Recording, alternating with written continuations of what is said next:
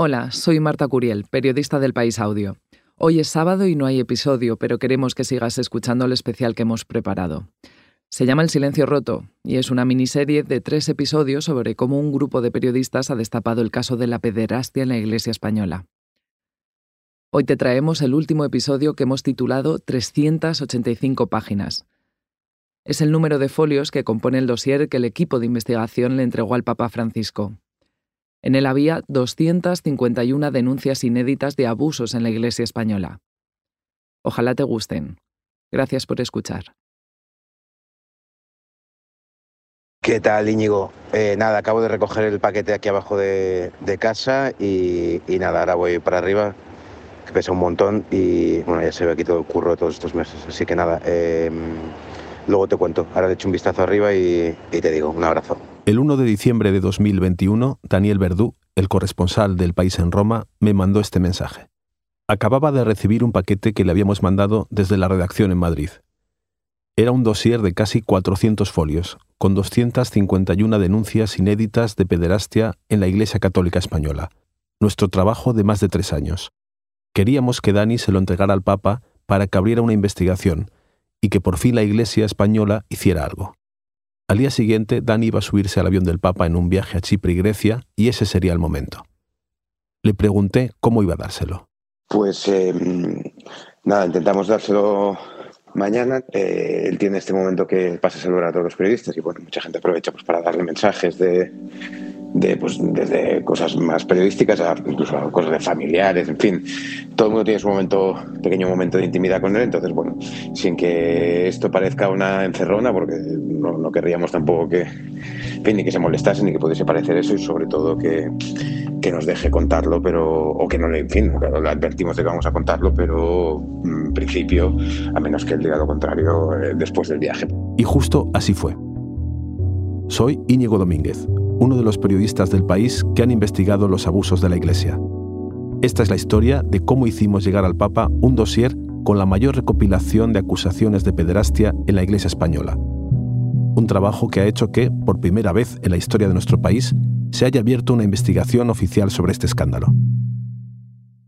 La verdad es que empezamos 2021 un poco desanimados. Aunque entrábamos en el tercer año de investigación y habíamos publicado ya cientos de casos, para las víctimas no parecía cambiar nada. Pero ese año empezaron a pasar cosas. En enero, los jesuitas hicieron pública la primera investigación interna en la Iglesia española. Reconocieron 96 acusados de abusos desde 1927. No hicieron este informe porque sí, lo hicieron porque habíamos publicado varios casos en esta orden y se vieron forzados a hacer algo. No olvidemos que el Papa es jesuita y tenían que dar ejemplo. De todos modos, este informe de los jesuitas era muy discutible y muy opaco, pero era un primer paso. Por ejemplo, daba un dato clave. Aquellos 96 acusados suponían un 1% de todos los jesuitas españoles. Si se extrapolaba esta cifra a la Iglesia española, estaba claro que solo veíamos la punta del iceberg. El caso es que este informe de los jesuitas ponía en evidencia al resto de la Iglesia, que empezó a verse obligada a seguir su ejemplo, a dar cifras, a retratarse. Por eso Julio Núñez y yo volvimos a la carga, a preguntar a órdenes y diócesis por lo que sabían, porque veíamos que los grandes números era lo único que sacudía a la opinión pública. Lo cuenta Julio. Y en marzo y tal, eh, antes de marzo decimos, venga, vamos a hacer una, vamos a volver a preguntar a las diócesis, a ver cuántos casos han recibido.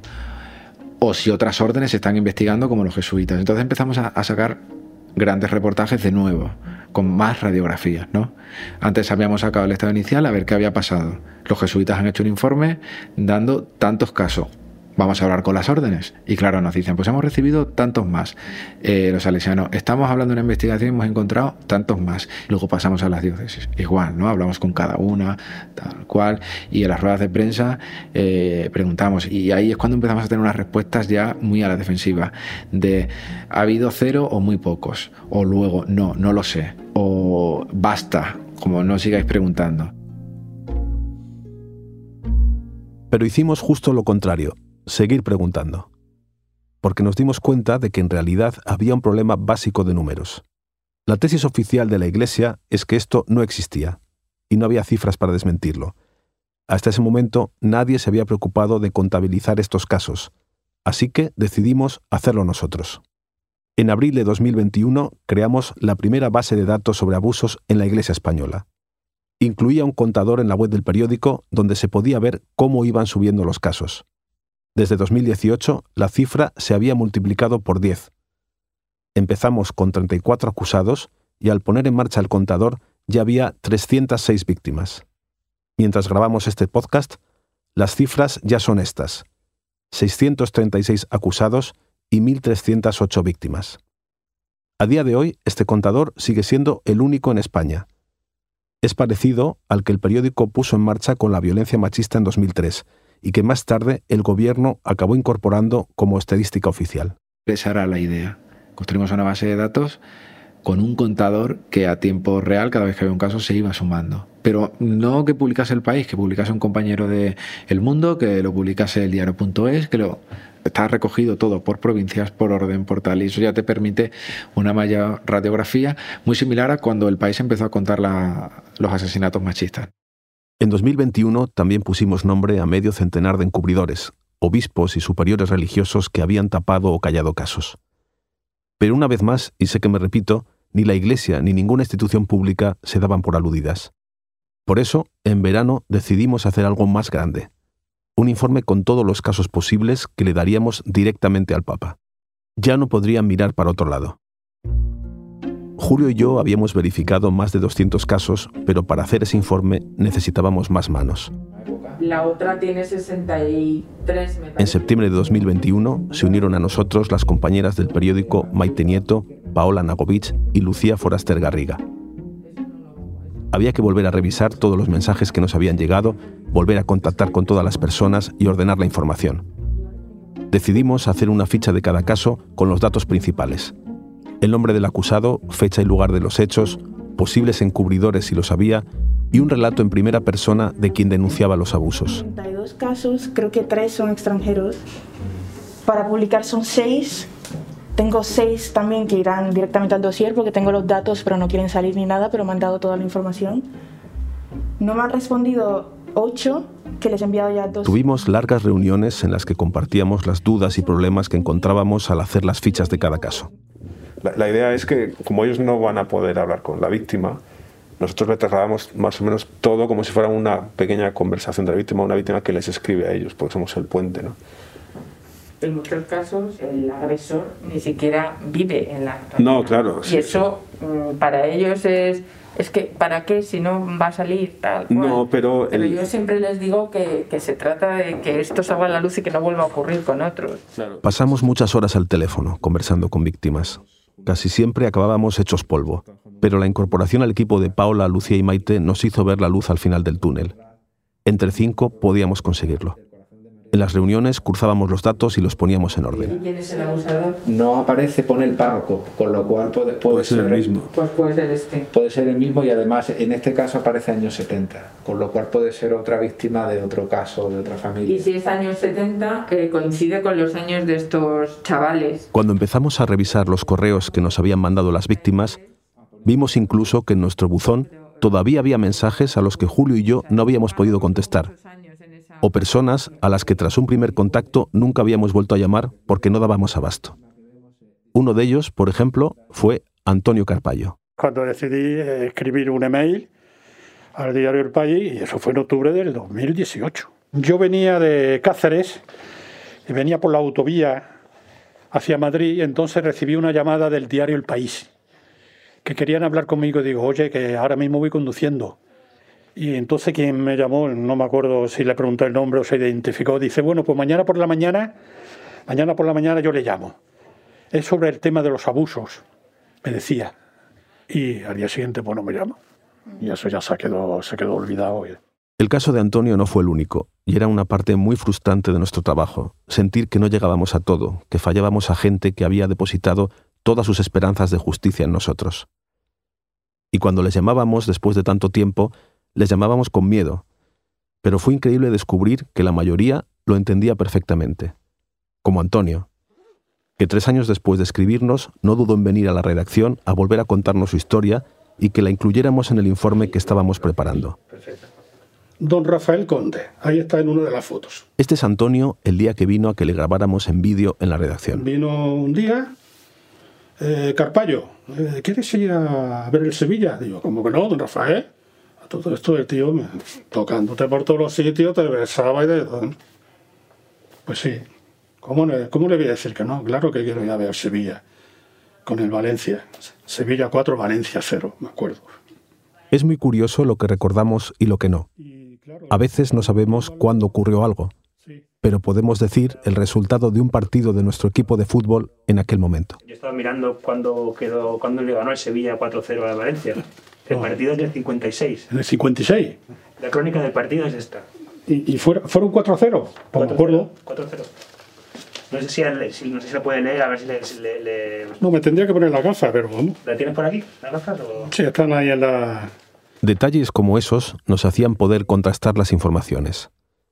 En este caso, un compañero del periódico, Antonio Nieto, pudo ubicar el año de los abusos que relataba Carpallo con el resultado del partido, ya que él no podía recordar la fecha. No, no, no. Tenía, yo creo que eso fue en el primer curso. O sea, podría yo tenía 11 años o 12 como mucho. Fue uno de los 20 o 25 que él eligió, o los demás religiosos eligieron también. Cada uno elegía que le parecía bien. A mí me eligió para ver ese partido Rafael Conde mientras abusaba de mí. Yo no recuerdo si era, bueno, consciente. Yo sé que eh, este hombre estaba haciendo algo indebido totalmente. Yo lo sabía, pero ¿qué, ibas a hacer? ¿Le ibas a dar una patada, un puñetazo o algo? Bueno, que te matan. Tenías que aguantar y pasar por el aro. Y esto pues, algún día acabará, pensaba yo. Te vas dando cuenta cuando vas siendo más mayor.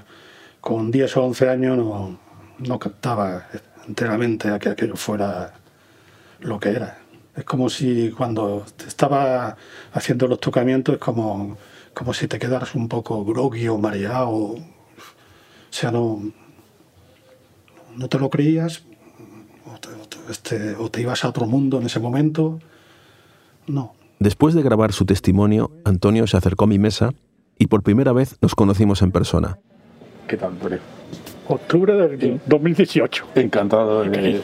Yo me sentía fatal por no haberle llamado en tres años. Ya la verdad, le lo han dicho, ¿no? El, el caos que ha sido esto de las cientos de mensajes que hemos recibido. Sí, sí, sí. Y, y, bueno, quedamos mal con mucha gente, y, bueno, con usted y le pido disculpas en persona también, ¿no? Sí, esto- Porque- antes, después se iba a saber.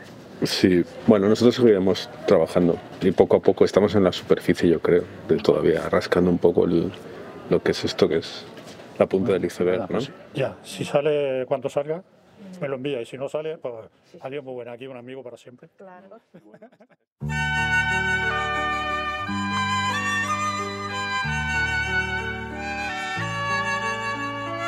Tú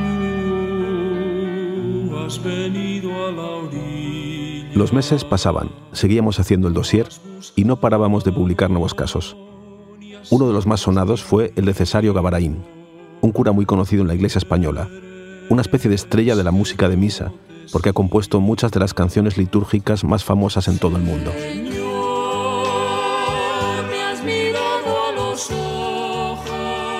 A pesar de la publicación de este caso, la Conferencia Episcopal Española seguía negándose a investigar nada.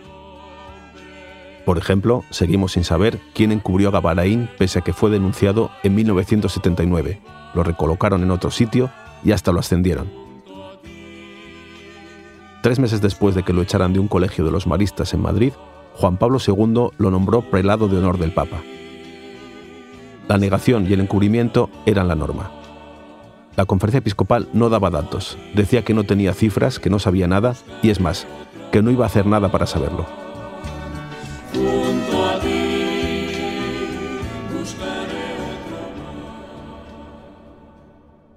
Yo iba a todas las ruedas de prensa de la conferencia episcopal y preguntaba siempre lo mismo, que cuántos casos conocían y qué iban a hacer. No te estamos oyendo.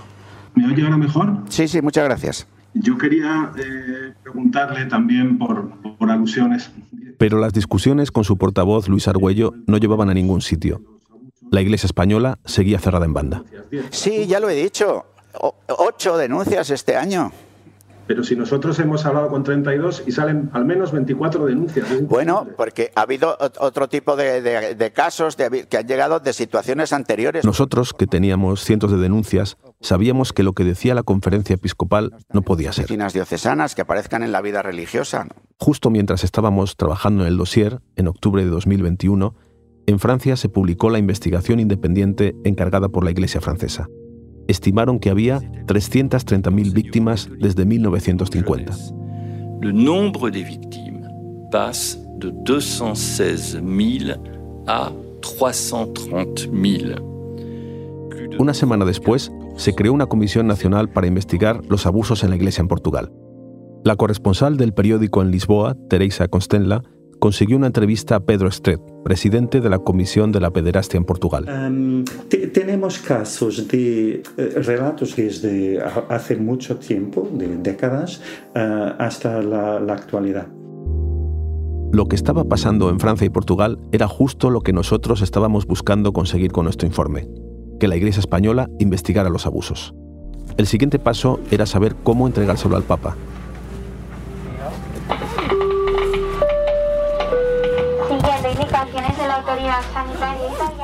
Así que cogí un avión para ir a ver a Daniel Verdú, el corresponsal del periódico en Roma. Por favor, Hice aquel viaje con un amigo y compañero del periódico, Nacho Carretero, que también iba a Roma en el mismo avión. Y a partir de ahí, bueno, pues que ellos investiguen y, y nosotros lo publicaremos, porque es que hasta ahora ha sido el gato y el ratón. Para publicar un caso estás un mes, Pero- no te hacen pero- ni caso, no te ayudan, no niegan todo, no investigan, no hacen nada. Pues ahora que investiguen. trasciende del periodismo. Es una labor que estáis haciendo. Ojalá, pero es un dolor de cabeza. O sea, solo leer los mails todos seguidos, o sea, te lees 10 mails de estos, cada uno es un, cuento, o sea, un cuento de terror. vamos. Sí, sí, sí. Tiene que ser la hostia. Bienvenidos a Roma. Mantengan sus Cuando nos vimos en Roma, lo que sacamos en claro Daniel Verdú y yo es que no queríamos que el Papa pensara que era una encerrona.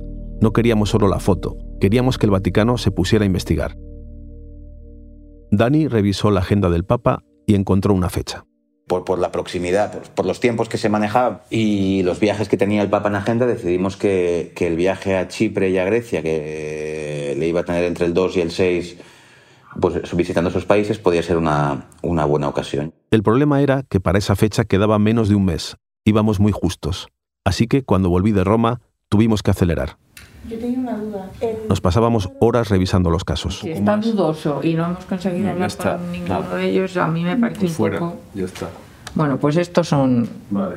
Tenemos dos semanas y pico y hay que, hay que elegir para volcar los esfuerzos ahí. Luego ya los hay que ser rigurosos porque, porque al final esto todo depende de eso, de- del rigor. O sea, es que... Fueron semanas agotadoras. Vale.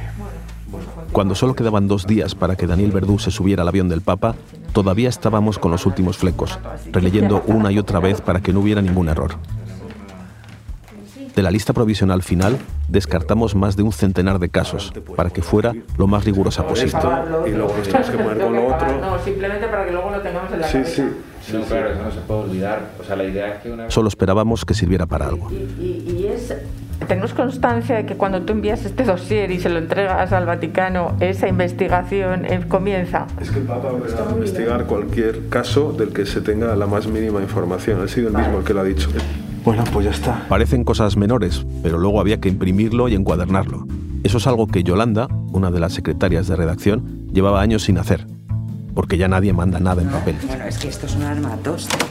Es que es como una máquina de escribir antigua que pesa un quintal y bueno, lo único que es buena porque eh, para encuadernar eh, cosas muy voluminosas, nada, después de, de hacerlo, pues hay que mandárselo al corresponsal de Roma en unos sobres especiales por mensajero urgente para que llegue mañana al Vaticano. Esta noche vuela a Roma y mañana por la mañana lo entregan si el servicio de mensajería de Roma es eficaz, claro. Salió un tomo de 385 páginas. Espera, vamos a poner esto en un sobre, ¿no? Para que no vaya así Va a caber ahí. Mira, no, eh, no lo hagas. No, ¿por qué? Yo tengo unos sobres Mejor. magníficos que... No, era para protegerlo No, ahora. No, no, no te Vale. preocupes. No te preocupes. Llegar va a llegar. Mañana a las 12 los tendrá Verdú, Dios mediante. El martes 30 de noviembre de 2021, dos días antes de que Daniel Verdú se subiera al avión del Papa, el paquete estaba volando hacia Roma. ¿Qué tal, Íñigo? Eh, nada, acabo de recoger el paquete aquí abajo de, de casa. Dani ya tenía el dossier en su maleta. Estaba yo que siempre, siempre voy con una mochilita al avión con cuatro cosas, una libreta, y iba ese día que parecía un excursionista con el tocho este de 7 kilos en, en la espalda. En Madrid no podíamos hacer mucho más que esperar. Estábamos muy cansados y parecía el final del trabajo, pero en realidad era el principio de todo. Yo estaba seguro de que nos iban a llegar cientos de casos otra vez y vuelta a empezar. En la redacción, todos juntos, vimos por televisión la llegada del avión del Papa. Era cuestión de minutos que Dani encendiera el móvil y nos llamara para decirnos cómo había ido. En ese momento yo no sabíamos qué iba a pasar, porque como han sido tres años en los que no había raciones, no sabíamos si eso iba a ser la leche o si iba a estallar o no. Teníamos un miedo atroz a que alguien viese que le dábamos el dossier y que algún medio se hiciese eco. Y por fin sonó el teléfono. Era Dani. Cuando el Papa pues, pasó a saludar a los periodistas, como hace siempre, uno a uno, pues eh, se lo entregué ese día. El Papa tenía un poco de prisa, creo que había tenido, en fin, antes de salir, algunos problemas o algo y no venía, no, no se detuvo tanto como normalmente a hablar con la gente. Entonces, bueno, se lo pude decir brevemente, lo cogió un, uno de sus colaboradores y luego, pues obviamente le advertimos al portavoz, oye, que lo que os hemos entregado, no penséis que es una, en fin, un regalo, una, una tiene cierta ironía, ¿no? Lo que le traen pues, muchas veces muchos periodistas, sino que es el dossier que hemos configurado con los 251 casos de 30 órdenes religiosas y 30 diócesis. Ocho días después decidimos dar también una copia del informe a la Conferencia Episcopal Española, para que también estuvieran al corriente y supieran que el Vaticano ya sabía todo. El 10 de diciembre me fui a Barcelona para entregárselo a su presidente, el arzobispo de la ciudad, el cardenal Juan José Omella. La primera respuesta fue positiva, de agradecimiento, colaboración y disposición a investigar. Esto fue en privado, claro. En público no sabíamos qué pasaría. Que tú que tienes experiencia allí en Roma, ¿crees que se puede alargar mucho la respuesta hasta a lo mejor enero? O sea, una respuesta oficial lo mismo no va a llegar en la vida. Esto será fuentes vaticanas, pero es una cosa así de- estilo vaticano que nos dirá. Ahora que el Vaticano y la Conferencia Episcopal tenían el informe, solo nos quedaba esperar sus reacciones. Pero sabíamos que la respuesta no llegaría de un día para otro. La Iglesia tiene tiempos muy lentos y además era un informe demoledor. Pero nosotros somos periodistas y lo que queríamos era publicar la historia con esos 251 casos. Para eso teníamos que esperar alguna señal que nos dijera que la Iglesia se movía, y esas señales fueron llegando, poco a poco. Primero el presidente de la conferencia episcopal entregó el dossier al Tribunal Eclesiástico de Barcelona, para que abriera una investigación y lo remitiera a todas las diócesis implicadas. Después enviamos a cada orden religiosa los casos que le afectaban, y casi todas nos contestaron que iban a abrir una investigación. Y por último, en el Vaticano nos confirmaron que el Papa había enviado el informe a la Congregación de la Doctrina de la Fe, el organismo que investiga la pederastia, y habían empezado a analizarlo. La maquinaria ya se había puesto en marcha. En la noche del sábado 18 de diciembre de 2021, el periódico publicó la noticia con este título. La Iglesia española afronta una gran investigación de la pederastia con 251 nuevos casos aportados por el país. Y publicamos la lista completa con las iniciales de los acusados, el lugar y la fecha de los hechos denunciados. Y ahí fue cuando empezó, digamos, eh, estalló un poco, ¿no? O sea, otros medios lo siguieron por primera vez. Y, y eso también, cuando un colega periodista de otro medio se hace eco o sigue, pues te sientes muy bien, te sientes respaldado porque sabes que lo que has hecho pues, tiene, o sea, interesa a más gente. Cuando nos despertamos el domingo, la noticia estaba en todas partes, también en los medios extranjeros. Ahora la duda era cuál sería la respuesta pública del Vaticano y de la Iglesia española. Enseguida llegó una buena noticia. A primera hora de la mañana, el Vaticano ya nos hizo llegar una nota en la que se ponía del lado de las víctimas. Mira, la tengo aquí, te la voy a leer si quieres. Te la traduzco, dice, mm, El portavoz dice, buenos días Daniel, como, como acordamos en respuesta a tu petición de hace algunos días, el Santo Padre siempre ha siempre reiterado su atención, la cercanía con las víctimas de abusos, con las palabras, con los rezos, con tantos gestos. La documentación entregada, eh, después de haber sido en fin, controlada su naturaleza y explicada por vosotros, ha sido entregada a las instancias competentes para que se pueda proceder según la normativa canónica vigente, oportunamente actualizada en los últimos años. En cambio, la Iglesia española no dijo nada en todo el día. Intuimos que, pese a la buena disposición en privado, la realidad de la conferencia episcopal era más complicada. Había una crisis interna, dos bandos enfrentados, unos a favor de hacer limpieza, otros a favor de seguir tapando. Herrera en Cope. 9 y 8 de la mañana, una hora menos en... El lunes por la mañana me desperté oyendo cómo el director editorial de la radio de la conferencia episcopal criticaba nuestro informe. No figuran los nombres de los supuestos culpables. E, Es decir, es, un, es una Macedonia en la cual que hay de todo, ¿no? hay de todo. Y eso hace difícil tomarse en serio eh, el caso concreto de las víctimas, porque lo que la Iglesia está pidiendo, y ahora eh, es lo que te decía de estos responsables de una orden religiosa, diciendo, pero si nosotros tenemos abierto un cauce y lo que queremos es mirar a la cara para arrodillarnos y pedir perdón y, y ver qué podemos hacer ante los casos que suceden, pero no se nos han hecho llegar y sin embargo se han reunido ahí y ahora se han publicado, bueno, pues de una manera así muy vistosa, eh, con unas dimensiones... Esto fue antes de tener ninguna respuesta oficial. Llegó por fin el lunes por la tarde, y fue una nota muy corta en la que acusaban al periódico de falta de rigor. Estaban obligados a investigar el escándalo, pero no les hacía ninguna gracia. Cuando salió la nota, llamé al portavoz de la conferencia episcopal, le pregunté cómo iban a hacer la investigación, y su respuesta fue, ¿qué investigación? Pero aunque la conferencia episcopal no quisiera saber nada, el impacto público ya era enorme. Como sospechábamos, recibimos otra vez cientos de mensajes a nuestro buzón con nuevos casos. En el Congreso, por primera vez, tres partidos, Unidas Podemos, Esquerra Republicana de Cataluña y EH Bildu, propusieron una comisión de investigación y arrastraron a todos los demás a tener que aclarar su postura. Este es Jaume Asens, presidente del grupo de Unidas Podemos ese día. Estos son hechos abominables, no pueden quedar enterrados entre los muros de la Iglesia, hay que abrir puertas y ventanas y hay que instalar un nunca más. En los días siguientes publicamos varios reportajes con los casos del dossier. Uno de ellos fue sobre la Salle, una de las órdenes más reacias a investigar nada. Entonces no lo sabíamos, pero ese reportaje fue decisivo. Alejandro Palomas, buenas noches. Hola, ¿qué tal? ¿En qué colegio estudiabas? La Salle de Premia. Eso es al lado de Barcelona. Lo leyó alguien que había sufrido abusos en esa orden y nunca lo había contado, el escritor Alejandro Palomas. Nos llamó para hacerlo público y también llamó a la cadena SER, donde Aymar Bretos le entrevistó en hora 25. ¿Y qué te pasó? Te- Voy a intentar resumírtelo porque sé que estoy en una radio y el tiempo es oro. Eh, yo fui abu- acosado, abusado y agredido sexualmente por un religioso docente eh, eh, del Colegio de la Salle, donde yo estudiaba. Para que la gente nos entienda, cuando uno es agredido sexualmente es violado. Eh, porque esto crea a veces confusión. Esto, eh, vale, estamos hablando de eso. Lo de Alejandro Palomas llegó a todos lados. Hasta el presidente del gobierno le escribió un tuit invitándole a la Moncloa.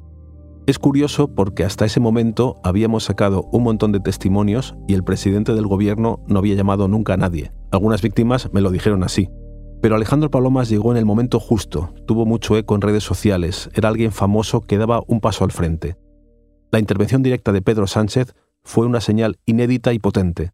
Hasta entonces el PSOE no había explicado qué quería hacer con este escándalo, pero ya quedó claro que tomaría la iniciativa. El viento por fin había cambiado. Esta es la diputada socialista Carmen Calvo en el Congreso. Se trata de oírla, de repararlas, de hacer justicia, de prevenir para que no ocurra más. Finalmente, el 10 de marzo de 2022, Comienza la votación. El Congreso aprobó casi por unanimidad, con la excepción de Vox, que el defensor del pueblo dirigiera una comisión pública de investigación. En consecuencia, queda aprobada la proposición no de ley. Luego, hasta la Iglesia cambió radicalmente su postura y encargó una investigación propia a un bufete de abogados.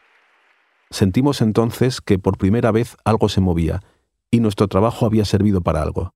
Como dice Mónica Ceberio, directora adjunta del periódico, sentimos que habíamos cumplido con nuestra parte. Llegamos hasta donde llegamos. Hemos hecho el trabajo con toda la honestidad de, la que somos capaces, pero también con humildad sabiendo que, que, esas investigaciones enormes que se han llevado a cabo en Francia, en Australia, en Irlanda o en Estados Unidos, desde luego no es algo que pueda hacer ni nosotros ni ningún medio de comunicación. Entonces las víctimas respiraron algo aliviadas. Para ellas había llegado la hora de levantar las alfombras. Buenas tardes, Íñigo. Tantos años de impunidad salen a la luz. Por fin se está haciendo algo. El silencio de la Iglesia, de la sociedad y de las familias mata tanto como los abusos.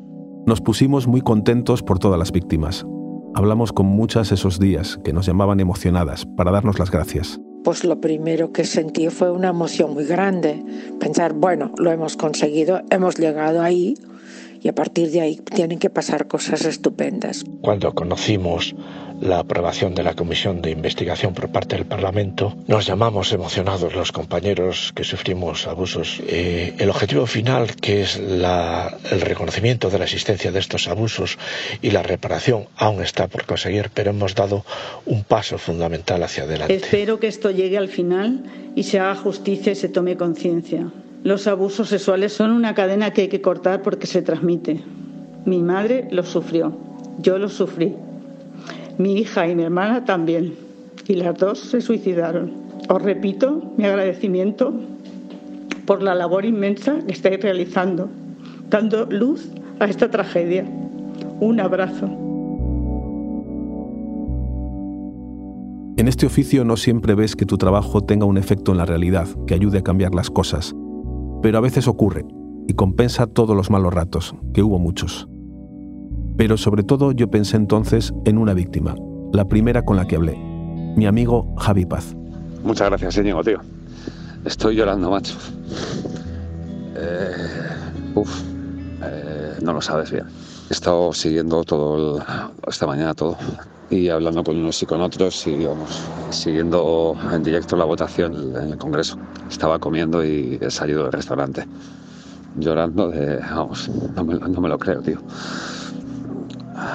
Increíble. Así que seguís. Un besazo, amigo. Un beso gordo, tío. Chao. Como dice Javi, es una historia a la que le hemos puesto un punto y seguido, porque estamos solo al principio. Cada paso que se da hace que nuevas denuncias salgan a la luz. Aún no sabemos dónde está el final del túnel. Por ejemplo, todavía no se ha abordado el encubrimiento sistemático durante décadas, y al buzón del país siguen llegando mensajes cada semana. Ya son más de mil. Si la Comisión del Defensor del Pueblo cumple bien su misión, ya habrá una institución pública a la que las víctimas pueden escribir y denunciar. Si no, nosotros seguiremos haciendo nuestro trabajo. Este podcast es una producción del País Audio. Marta Curiel ha estado a cargo de las entrevistas, el guion, el montaje y la realización.